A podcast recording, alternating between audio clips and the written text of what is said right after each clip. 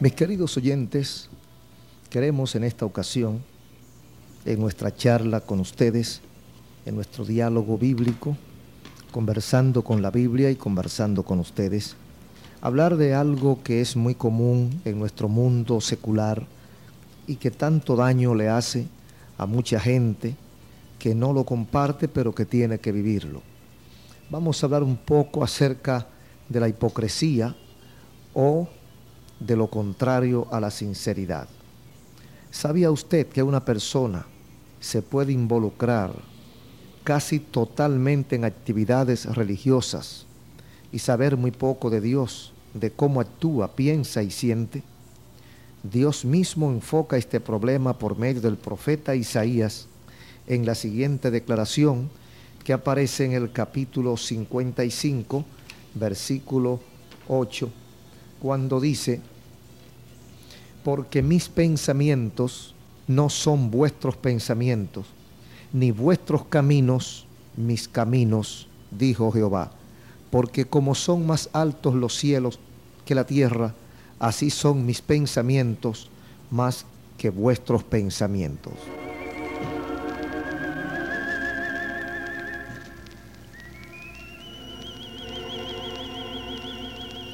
Queremos examinar o hablar acerca de algunas actitudes que causan dificultades en la vida cristiana y también sugerir algunos pasos prácticos que pueden ayudarnos a pensar acerca de los pensamientos de Dios para que podamos centrar nuestras vidas con mayor perfección en su voluntad.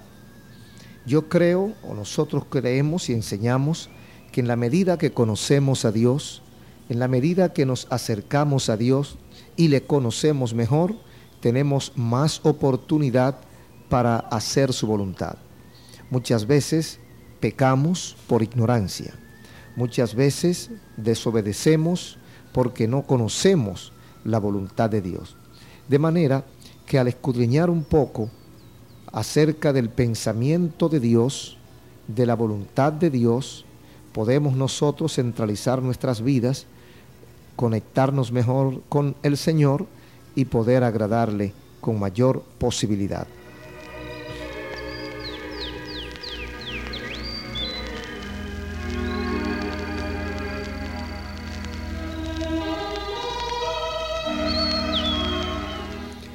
Hay dos ejemplos bíblicos que ayudarán a ilustrar este pensamiento. Uno es el de David y Betsabé en 2 Samuel 11 y el otro y el Salmo 51 y el otro es el caso de Ananías y Zafira en el libro de los Hechos de los Apóstoles capítulo 5. Sencillamente porque muchas veces la mayoría de nosotros trabajamos afanosamente para Dios sin entender la manera en que Dios ve las cosas. A veces somos sinceros, pero equivocados. Y a veces somos fanáticos. Y a veces somos hasta crueles. Y a veces actuamos como un verdugo, tratando de agradar a Dios. Pero no lo agradamos.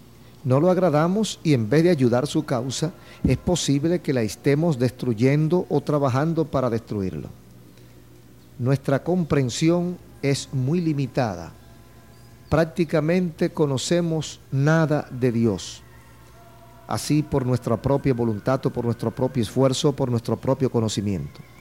Para conocer cómo trabaja Dios, para conocer cómo piensa Dios, para conocer cómo actúa Dios, no hay nada mejor que irse a la Biblia. Porque la Biblia es una recopilación de los hechos, de los hechos de Dios de cómo Dios ha trabajado a través de los siglos, cómo Dios ha tratado a los hombres, cómo Dios ha recibido a los hombres y a qué tipos de hombres y cómo han funcionado los hombres de Dios.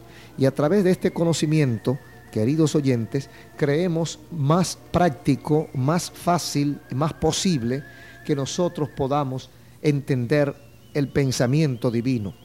Porque muchas veces las enseñanzas de los hombres son muy buenas, pero no son necesariamente de acuerdo al, pensamiento y a la voluntad del Señor. Por eso estos dos hechos, estas dos partes de la historia bíblica que tenemos aquí para hablar de ella, aunque de manera somera, vamos o nos van a enseñar, nos van a dar la idea de cuál es la forma de Dios, no la forma de fulano de tal, del pastor tal o del misionero tal, porque eso de poco nos va a servir. Nos sirve la forma como Dios piensa. Porque es posible que usted tenga problema con alguna gente aquí y no tenga problema con Dios por su forma de, de usted actuar y al fin y al cabo la que cuenta es la voluntad de Dios. A partir de nuestra muerte aquí en la tierra, las opiniones de los hombres se van a quedar aquí. Las condenas o las honras de los hombres para nosotros aquí se van a quedar. Ahora lo que importa para la eternidad es qué piensa Dios de nosotros y cuál ha sido o cuál es nuestro estatus frente a Dios. La historia de David y Betsabé se narra en 2 Samuel capítulo 11 como un capítulo sórdido y funesto en la vida de David. Muchos de los oyentes han leído esta historia. Después que David cometió adulterio con Betsabé, la esposa de Urías, un soldado que estaba en el campo de batalla, el rey David descubrió o ella descubrió que estaba encinta. Así que David dio órdenes para que Urías, el esposo de Betsabé, fuese muerto en la guerra y luego que fue muerto el esposo, se casó con Betsabé. Dicho abiertamente, David era culpable de adulterio, culpable de asesinato, culpable de mentira, culpable de traición, era cruel y fue un criminal en este caso. Pero en el Salmo 51 encontramos una expresión profunda de la confesión de David, de su arrepentimiento, de su súplica por el perdón, palabras que no fueron enseñadas por nadie, ni fueron obligadas por nadie, sino que surgen, surgen o surgieron del corazón de un hombre realmente entristecido, realmente apesadumbrado, realmente preocupado por el hecho, por las faltas que había cometido. Y esto se produce después de haberle declarado su pecado el profeta, de haberle señalado y enrostrado su maldad. El rey siente profundo dolor por haber pecado. Y hay unas palabras que son clásicas, palabras célebres de David en el Salmo 51, cuando él expresa todo lo que siente en pocas palabras como poeta que era, ten piedad de mí, oh Dios, conforme a tu misericordia, conforme a la multitud de tus piedades, borra mis rebeliones.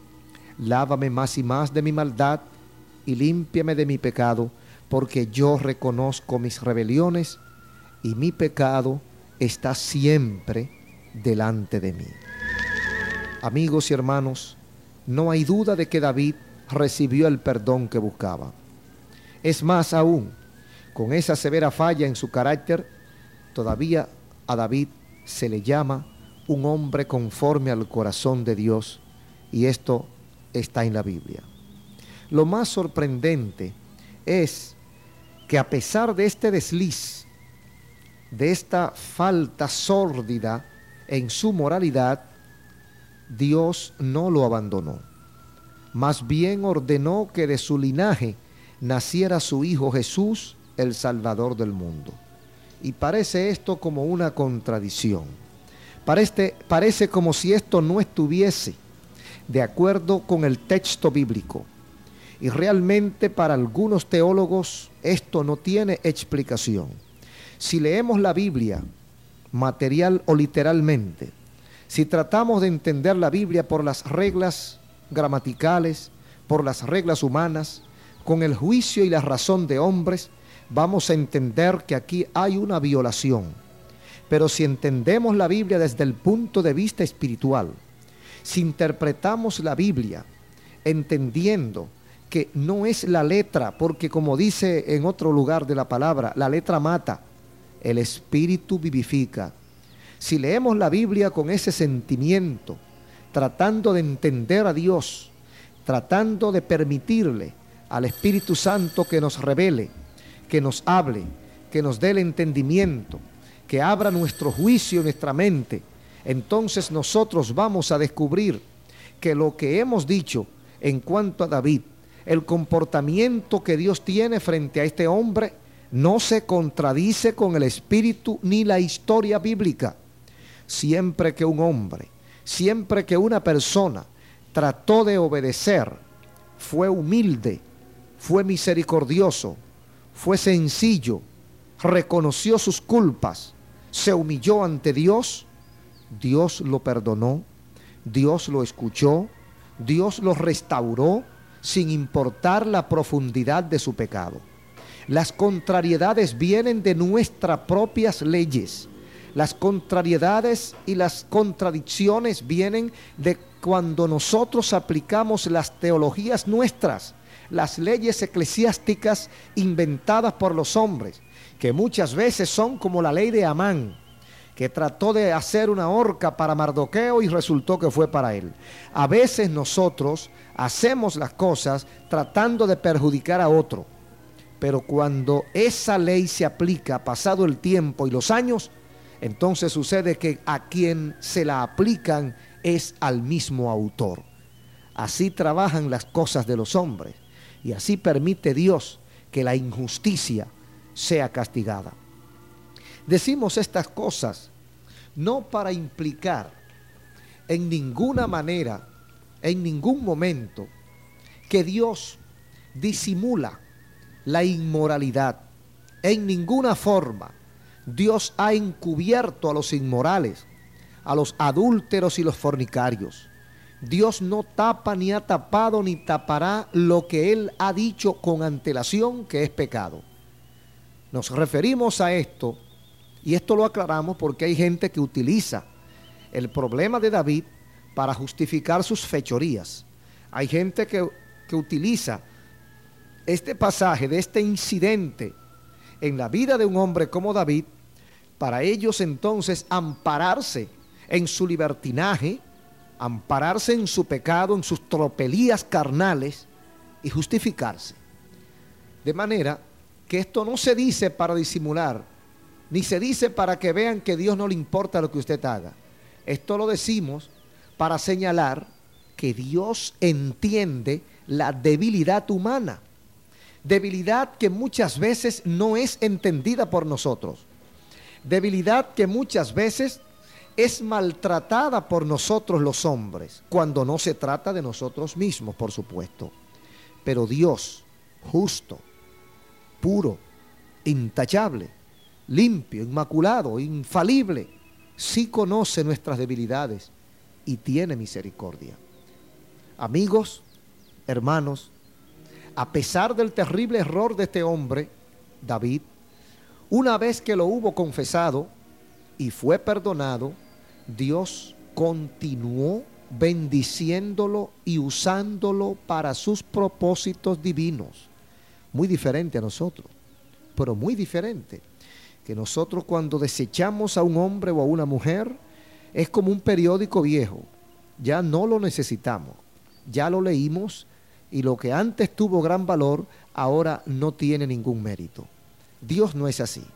Los hombres desechamos, los hombres no perdonamos.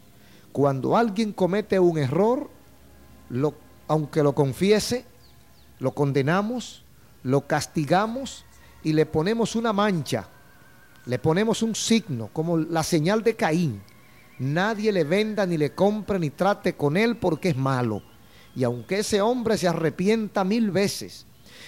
With lucky landslots, you can get lucky just about anywhere. Dearly beloved, we are gathered here today to. Has anyone seen the bride and groom? Sorry, sorry, we're here. We were getting lucky in the limo and we lost track of time.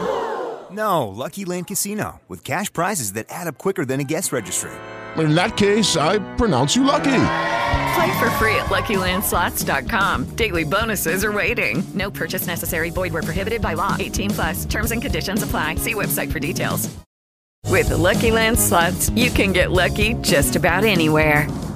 This is your captain speaking. Uh, we've got clear runway and the weather's fine, but we're just going to circle up here a while and uh, get lucky. No, no, nothing like that. It's just these cash prizes add up quick. So I suggest you sit back, keep your tray table upright, and start getting lucky.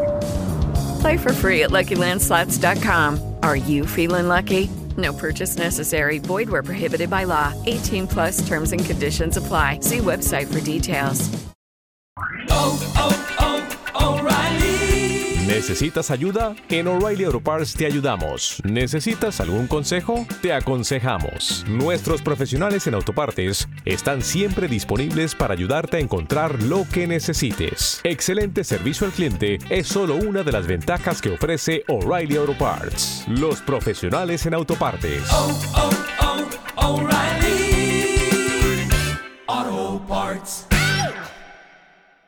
Aunque ese hombre dé frutos de arrepentimiento y aunque ese hombre lo pida con lágrimas, suplique su misericordia, siempre habrá un pueblo que lo va a señalar, siempre habrá un pueblo que le va a sacar en cara su debilidad y no permitirá que se restablezca, señores.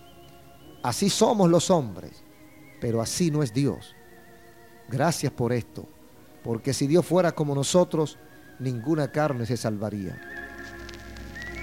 Dios continuó bendiciendo a David después que lo perdonó y después que él reconoció su pecado y Dios continuó usándolo para sus propósitos divinos. Este incidente en la vida de David es un contraste, nótelo, es un con- contraste marcado con la historia de Ananías y Zafira.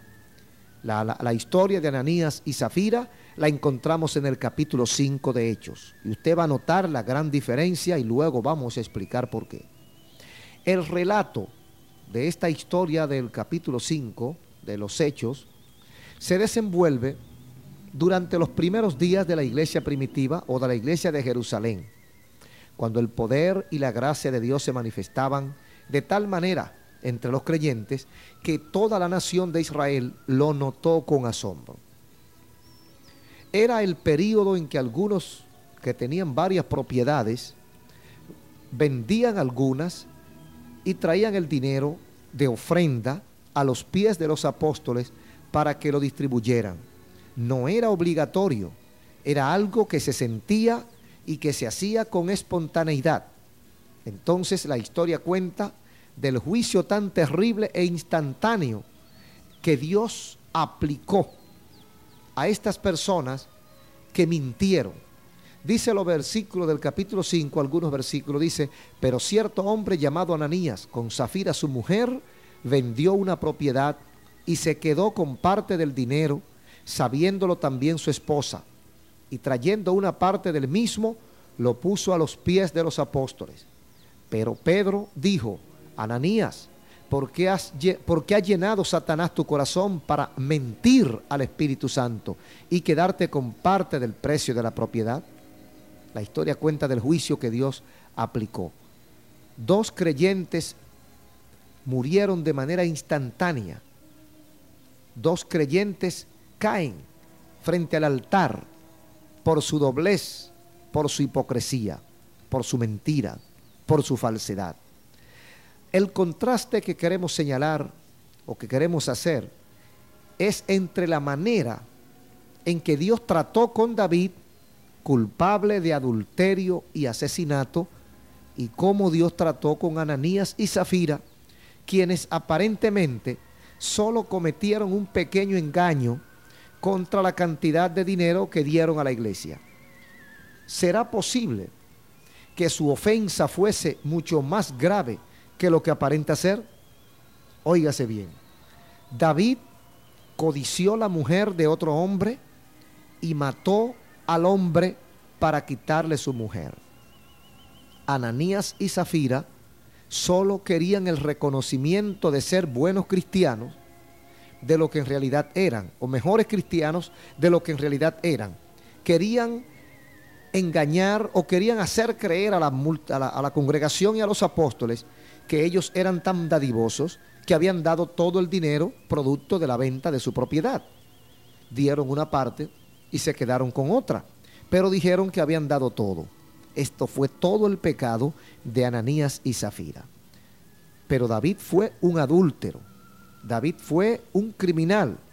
Ananías y Zafira fueron hipócritas. Es obvio que está involucrado algo más que los hechos pecaminosos en sí. Las actitudes de estos pecadores se deben tomar en cuenta. David confesó su pecado delante de Dios, se arrepintió y fue perdonado. Ananías y Zafira conspiraron para engañar a Dios y permanecieron en su mentira cuando fueron confrontados hasta la misma muerte. Mucha gente se ha quedado pensando en la diferencia de actitud de Dios frente a estos dos casos de pecado. Y no ha faltado quien haya dicho que Dios fue cruel en el caso de Ananías y Zafira y demasiado condescendiente con el David. David, como hemos ya mencionado más de una vez, cometió mucho más pecados que Ananías y Zafira. David mató, David perjuró, David codició, David deseó la mujer de su prójimo, David vivió con ella antes de ser de él, adulteró, fornicó, mató. Bendito sea el Señor. Sin embargo, esta pareja, Ananías y Zafira, solamente quisieron sorprender a los apóstoles, haciéndole creer que eran mejor de lo que eran. Y este fue su pecado. Murió Ananías por mentir, porque dijo Pedro, Ananías, no has mentido a hombres, has mentido al Espíritu Santo. Esto es muy serio, esto es muy delicado. Nosotros debemos tener en cuenta cuando estamos en la presencia de Dios. Debemos tener en cuenta cuando estamos frente al altar del Señor debemos tener en cuenta cuando estamos frente al Señor, bendito sea su nombre. No podemos jugar con Dios, no podemos tratar de engañar a Dios. La gran diferencia de estos pecadores es que aunque David cometió una serie de pecados, entre ellos muerte, mató, David reconoció su pecado, aceptó su culpa, se humilló, aceptó su responsabilidad y no obstante reconocer su error, porque mucha gente se queda ahí, reconoce y ya, pidió perdón, se humilló, pidió perdón. Bendito sea su nombre. Sin embargo, Ananías y Zafira, que cometieron un pecado menor, Ananías y Zafira, que lo único que hicieron fue ser hipócrita, no fueron, no fueron perdonados porque no pidieron el perdón no pidieron el perdón, no fueron aceptados porque no pidieron el perdón y entonces permanecieron con su mentira, permanecieron en su actitud de hipocresía hasta la misma muerte, señores. Bendito sea Dios. Y Dios no lo perdonó porque no solicitaron el perdón. Pero no obstante, el contraste entre estos dos incidentes debiera de decirnos algo cuando comparamos el adulterio y el asesinato de David con la hipocresía de Ananías y Zafira, no estamos sugiriendo que Dios no se enoje con la inmoralidad, como el adulterio y la fornicación, sino que aparentemente se muestra más ofendido por la hipocresía, la falta de sinceridad, por la mentira y el engaño, que por casi cualquier otro pecado. Esa es una enseñanza que podemos sacar de estos pasajes bíblicos. El hecho es que aún hoy día, tantos de nosotros caemos a menudo en la hipocresía y en la falta de sinceridad. Este es un hecho que nosotros vemos, no vamos a decir que es una rutina, pero la gente no se asombra cuando ve a un hipócrita. La gente no se asombra cuando ve un, a un charlatán mentiroso. La gente como que lo pasa por alto.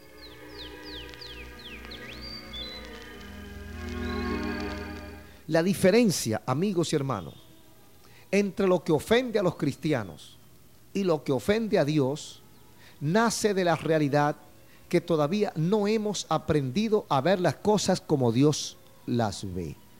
Y volvemos al principio. No hemos entendido el pensamiento de Dios. Y se aplican las palabras de Isaías 55. mis pensamientos no son vuestros pensamientos.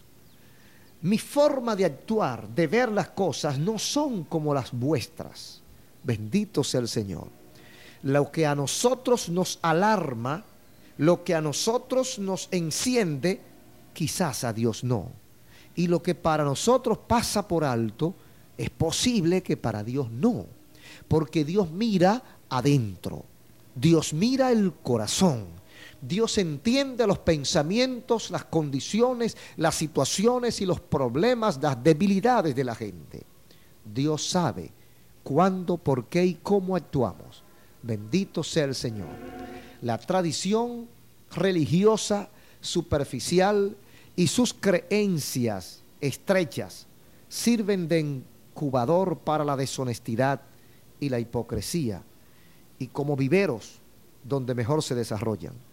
La falta de sinceridad religiosa, la hipocresía, parecen representar una mayor afrenta para Dios que el hurto mismo y la mentira. Después de todo, el ladrón común y el mentiroso no pretenden ser ni religiosos ni santos. Pero los hipócritas, los santurrones, que están engañando a la iglesia y engañando al mundo, aquellos que quieren hacer creer lo que no son, aquellos que quieren vender una idea falsa, están tratando de engañar a Dios. Y por eso Ananías y Zafira cayeron ante el altar de la iglesia de Jerusalén. No fue por otra cosa, sino porque intentaron engañar a Dios. ¿Cuánta gente hoy está intentando engañar a Dios? ¿Cuántos hipócritas hoy en las iglesias y hasta en los altares mismos no están tratando de engañar a Dios? Pero Dios ha sido misericordioso y todavía no está matando. Amigos y hermanos, las faltas que estamos intentando descubrir están tan arraigadas en las personas religiosas que cuando son expuestas pueden resultar en violencia y en asesinato. Por eso los escribas y los fariseos querían matar a Jesús. Según vemos en el capítulo 5 de Juan, donde Jesús desafió la tradición judía sanando a un hombre en el día de sábado y advirtiendo a los escribas y fariseos que ellos eran hipócritas. No hay cosa más, más violenta, más feroz que un hipócrita cuando es descubierto. Y por eso han pasado muchos casos también en nuestros días. Cuando se le quita la máscara a alguien, se pone como el diablo. No resiste que le digan la verdad, porque ha estado engañando tantos años a la gente y ahora no soporta que le descubran. Entonces, cuando se le descubre, manifiesta todo lo que durante tantos años mantuvo oculto. Aparentemente era manso, tranquilo y humilde, pero todo era una fachada. Y cuando es descubierto, la mansedumbre se va a la porra, la mansedumbre se olvida y entonces el viejo hombre sale a relucir.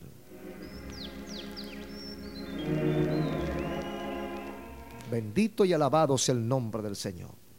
Ya para finalizar, tenemos que recordar que nuestra generación no está libre de este mismo problema, porque con cada movimiento fresco del Espíritu de Dios entre su pueblo, están siempre presentes los ingredientes que conducen a la hipocresía. Es mucho más fácil reconocer estos síntomas en la fe y práctica de los demás que aceptarlo y reconocerlo en nosotros mismos. Es más, es una verdad, es una verdadera lucha. Es duro creer y llegar a practicar la franqueza, la sinceridad, la transparencia del reino de Dios. Estamos tan acostumbrados a las actuaciones religiosas, estamos tan acostumbrados a la fachada, estamos tan acostumbrados a la pintura hermosa para encubrir las faltas, los baches y las cosas feas, que cuando no podemos hacerlo, nos sentimos incómodos y nos sentimos intranquilos y nos sentimos como el pájaro enjaulado que no puede volar. Hoy ha llegado el tiempo de la verdad.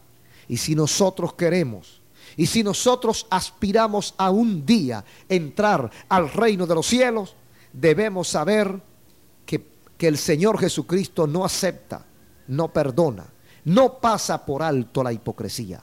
David fue mucho más, pecador. David fue mucho más malo en el sentido eh, ético y en el sentido moral y en el sentido normal de ver las cosas que Ananías y Zafira.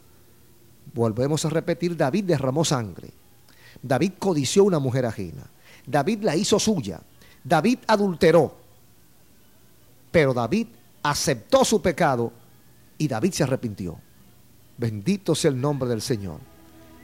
Pero Ananías y Zafira, que solamente engañaron, dicen ellos, pero para Dios es lo más grande, engañaron o trataron de engañar porque no lo lograron, no aceptaron su culpa, no se arrepintieron, no dieron demostración de arrepentimiento, sino que hasta el mismo momento de la muerte permanecieron ocultando la verdad y Dios los mató en el altar. Cuidémonos nosotros, cuidémonos nosotros, porque hoy hay mucho más mentirosos que ayer. En las iglesias, en las religiones, hay muchos hipócritas. Busquemos a Dios en espíritu y verdad antes que sea tarde.